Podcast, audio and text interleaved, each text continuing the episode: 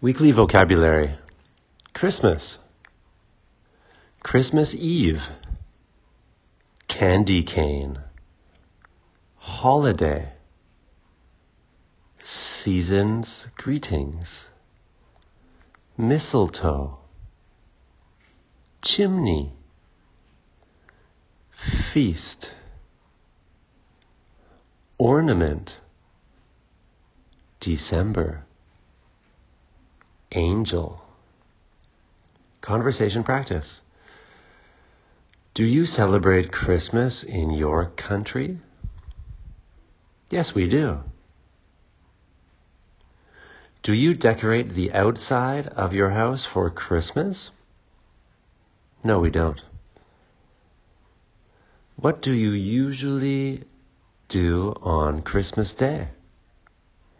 We exchange gifts.